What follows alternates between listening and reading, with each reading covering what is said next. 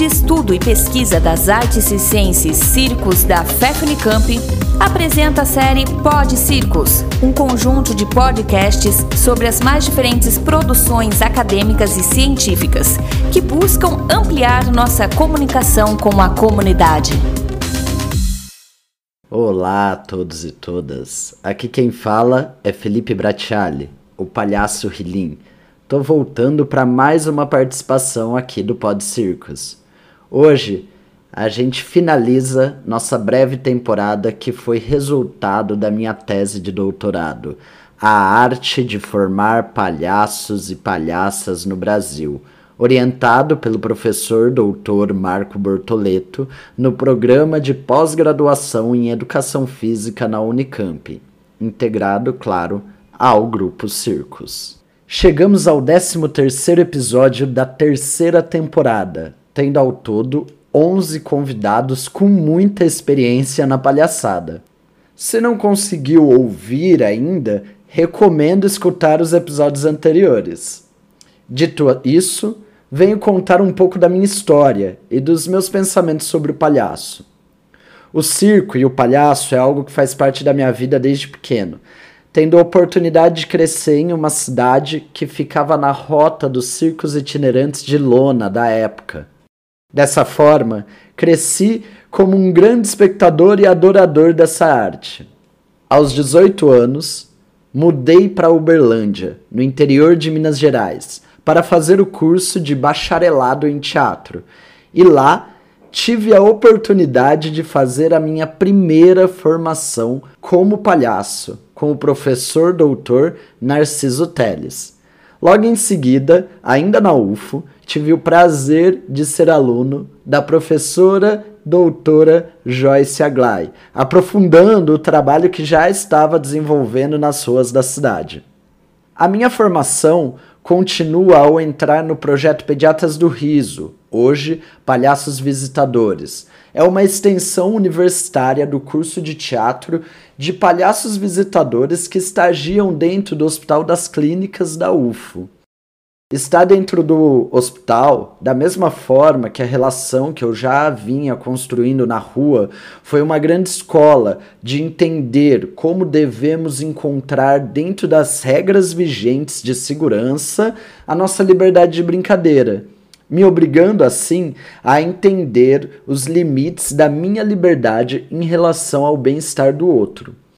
E também me fez entender como o palhaço é muito mais do que o ser que faz rir, mas sim o que faz o público navegar pelas emoções, trazendo aqui Jesus Rara como referência. Dentro do grupo Galhofas, aprofundo meu entendimento do jogo do palhaço, ocupando o espaço tanto de ator quanto de diretor de espetáculos de palhaço. Paralela a isso, minha pesquisa acadêmica continua se dedicando ao estudo do cômico e da palhaçada, tanto no mestrado como também no doutorado. Então, acabei tendo a oportunidade de experimentar os mais distintos espaços que o palhaço ocupa, desde a origem dos cômicos na rua, passando pelo teatro, hospitais, espaços de vulnerabilidade social, até mesmo dentro da academia, algo um pouco mais recente na história da palhaçada. Todo esse percurso se reflete diretamente no meu processo de ensino. Em meus cursos, o ponto mais importante de todos é a diversão. Tudo não passa de uma grande brincadeira, para que a gente consiga se aproximar ao jogo do palhaço, que consegue, aceitando as regras do jogo, subverter a lógica que é instaurada. Em um espaço de diversão e riso, a abertura para os aprendizes em se colocarem vulnerável à prática fica um pouco mais fácil. Então, sempre inicio meus cursos introduzindo todos os participantes dentro dessa brincadeira e trazendo jogos que consigam fazer eles começarem a rir um dos outros em um lugar de muita ludicidade e diversão. Eu sempre tenho um planejamento dos caminhos que quero traçar com a turma, mas esse planejamento é totalmente modificado ao entender as vontades e necessidades dos aprendizes.